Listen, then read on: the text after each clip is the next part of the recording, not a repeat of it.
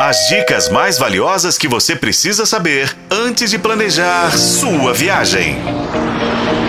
Sua viagem.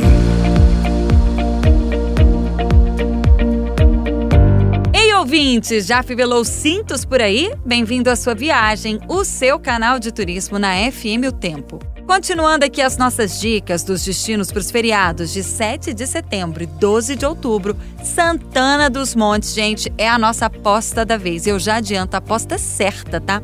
Em especial para quem quer respirar puro do campo, ouvir o canto dos passarinhos, o som das folhas das árvores balançando com o vento, enfim. O galo cantou, é de manhã, a barra do dia dourada vem surgindo, clareou.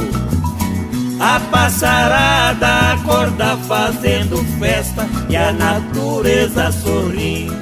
Fica a 138 quilômetros de Belo Horizonte, no circuito das vilas e fazendas.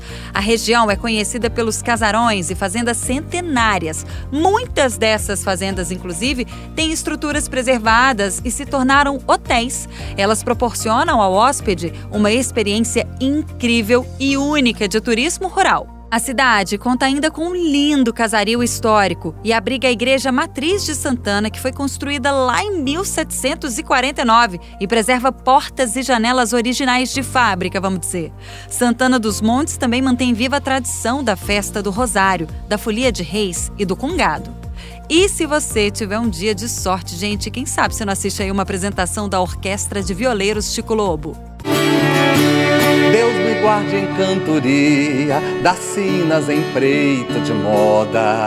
O que mais tem para fazer em Santana dos Montes? Bom, você pode visitar alambiques, que rendem fotos lindas ao lado das rodas d'água, dos barris gigantescos de armazenagem das bebidas e cervejarias artesanais.